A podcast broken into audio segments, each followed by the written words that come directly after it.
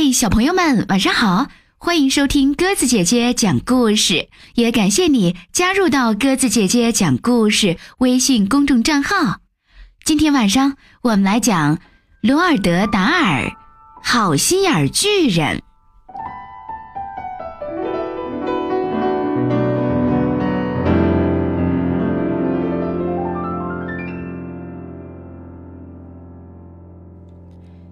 梦。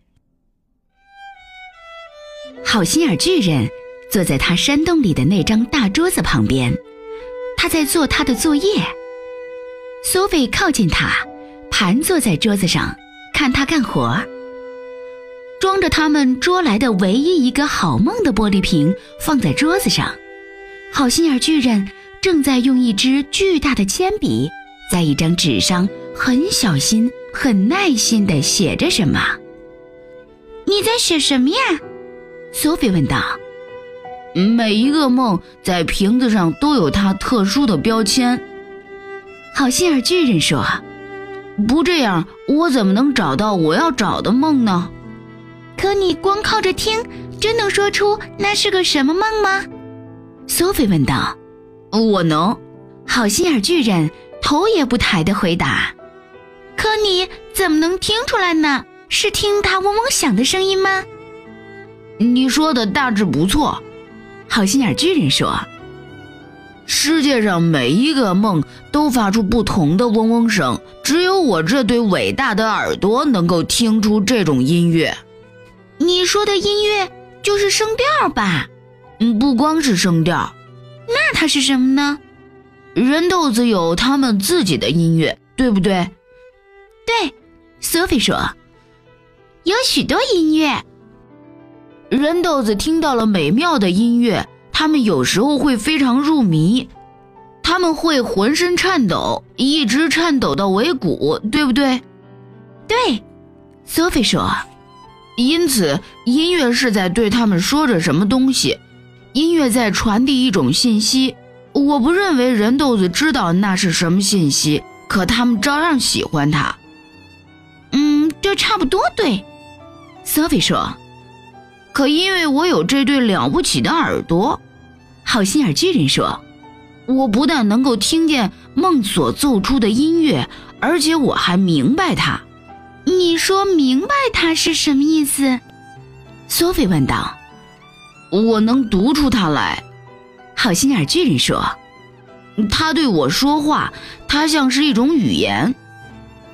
我觉得这有点难以相信，索菲说。我敢打赌，对外星人你也觉得有点难以相信。好心眼巨人说：“他们是怎样从星球上来探望我们的？”当然，我不相信这个。”索菲说。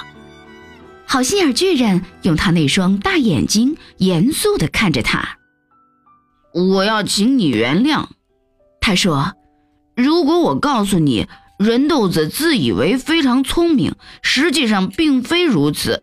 他们所知不多，呃就知道叽叽喳喳。对不起，我不明白你的意思。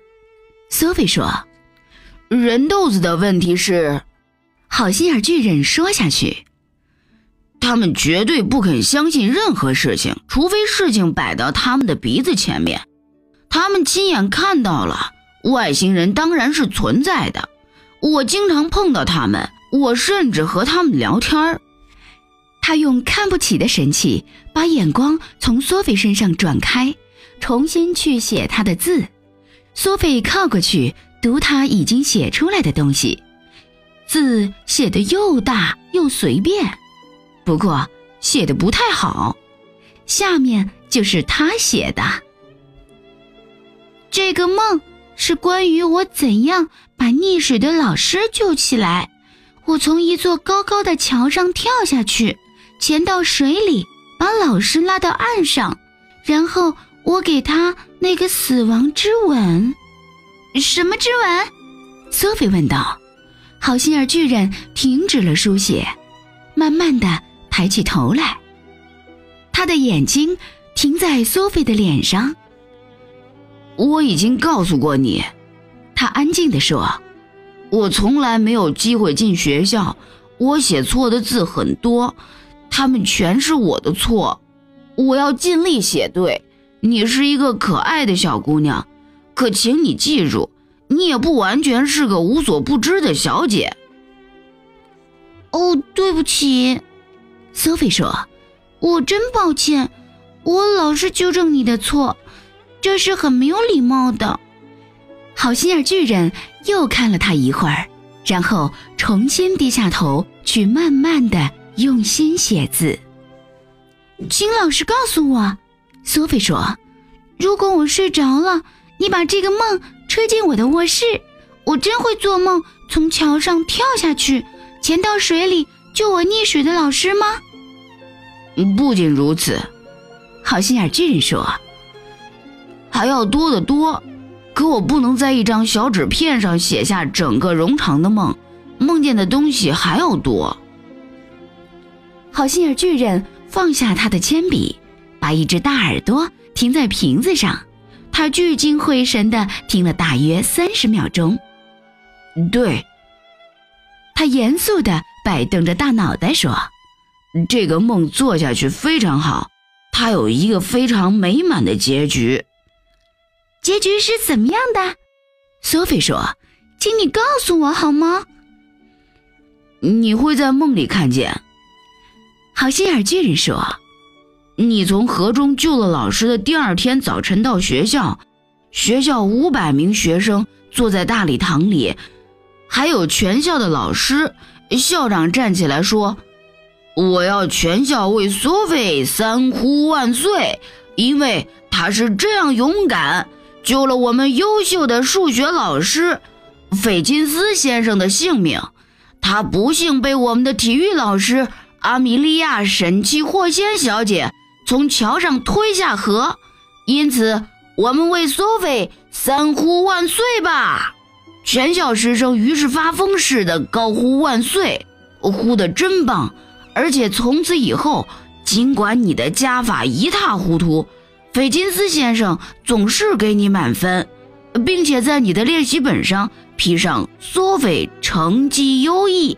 这时候你醒来了，我喜欢这个梦。索菲说：“你当然喜欢。”好心眼巨人说：“这是一个仙境游。”他舔舔标签纸背面，把它贴在瓶子上。我在标签上常常写的比这多一些。他说：“不过你这么盯着我看，这让我很紧张。那么我走开，走到别的地方去吧。”索菲说：“不要走开。”他说：“你往这只瓶子里仔细看看，我想你会看到这个梦的。”于是索菲朝这只瓶子里看，一点不假，他看到了一种东西，半透明的淡淡轮廓。大小跟一枚鸡蛋差不多，上面只有一抹颜色，淡蓝绿色，柔和闪亮，非常美丽。它躺在那里，这个椭圆形果冻似的蓝绿色小东西十分安静，它慢慢的搏动着，轻微的一收一放，像是在呼吸。它在动，苏菲叫道：“它是活的。”它当然是活的，你喂它什么呢？索菲问道。它用不着食物，好心眼巨人告诉他。那太残酷了，索菲说。所有活的东西都需要某一种食物，甚至树木花草都需要。北风是活的，好心眼巨人说。它在动，它抚摸你的脸，抚摸你的手。可没有人给他东西吃。索菲回答不上来。这个不同寻常的巨人在搅乱他的思路，他似乎在把他引到不是他所能理解的神秘世界里去。梦不需要任何东西，好心眼巨人说下去。如果他是个好梦，他总是安安静静的等着，直到把它释放出来，让他去完成任务。如果他是个噩梦，他总是挣扎着要出来。好心眼巨人站起来，走到一个架子前面，把他最新的瓶子放到许多瓶子中间去。对不起，我可以看看别的梦吗？索菲问他。好心眼巨人犹豫了一下，以前从来没有人看过。他说：“不过我也许还是可以让你看一下。”他把他从桌子上抓起来，让他站在他巨大的手掌上。他带他到架子前面，这里是一些好的梦。他说：“是些仙境游。”你可以把我靠得近一些吗？让我读出标签上的字来吗？索菲问。那些标签上只有三言两语。好心眼巨人说：“梦通常要长得多，标签只是用来提醒我的。”索菲开始读标签，第一章对他来说好像够长了。标签绕过整只瓶子，他读的时候得一直转动瓶子。标签上是这么说的：“今天我坐在教室里，发现我如果用一种特殊的方式死死盯住老师看，我能够让他睡觉。于是我一直这样盯住他看，最后他的头落在写字台上，他睡着了，很响的打起呼噜来。这时候校长大踏步进来，大叫。”快醒醒，普拉姆里奇小姐，你怎么能在教室里睡觉？去拿你的帽子和大衣吧，离开学校就再也不要回来了。你被开除了。可是我一下子让校长也睡着了，他像一块啫喱那样软绵绵的，慢慢躺到地板上，躺在那里像一堆肉，打呼噜的声音。甚至比普拉姆里奇小姐还要响。就在这时候，我听见了我妈妈的声音说：“醒醒，你的早饭已经好了。”哇，一个多么好玩的梦！索菲说：“嗯，这是一个摇铃铛。”好心眼巨人说：“这是个好玩的梦。”在瓶子里，就在标签下面，索菲看得见这让人睡着的梦。安静地待在瓶底，缓缓地跳动着脉搏，跟另一个梦同是蓝绿色的，不过这个也许大一些。你给男生和女生的梦不相同吧？索菲问道。当然，好心眼巨人说，如果我把给女生的梦给了男生，哪怕是个真正好的女生的梦，男生醒过来会想，嗯。那个梦太次了，全是假的，老掉牙，没劲。男生们是会这样说的。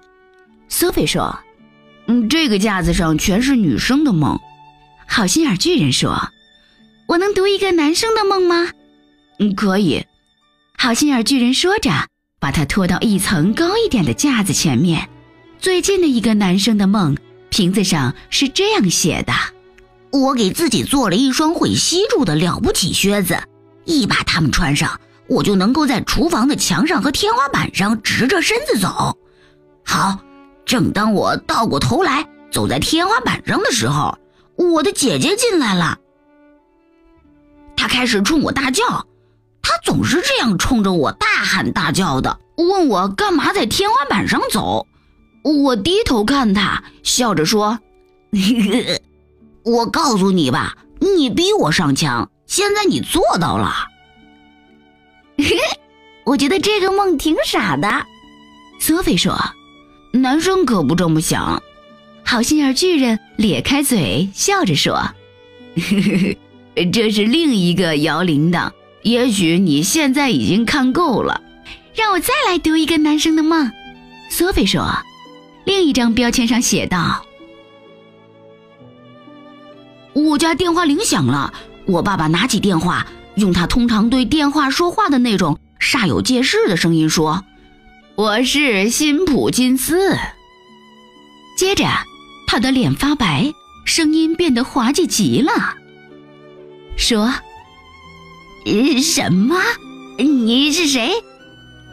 接着他说：“是您呐，我明白，您呐。”不过您真要找的是我，您呢，而不是我的小儿子吧？我爸爸的脸一下子从白变成深紫色，大大咽了一口口水，像是有一只牡蛎堵住了他的喉咙似的。最后他说：“是您呐，很好，您呐，我去叫他，您呐。”接着他向我转过身来，用恭恭敬敬的声音说：“嗯，你认识美国总统？”我说。不，不过我希望他听说过我。接着，我在电话里讲了半天，说诸如此类的话，让我照顾他吧，总统先生。如果你照你的办法做，你会搞糟的。我爸爸的眼睛都瞪得蹦出了他的脑袋。而就在这个时候，我听见我爸爸的真正声音说：“起床，你这烂骨头！”再不起来，你上学就要迟到了。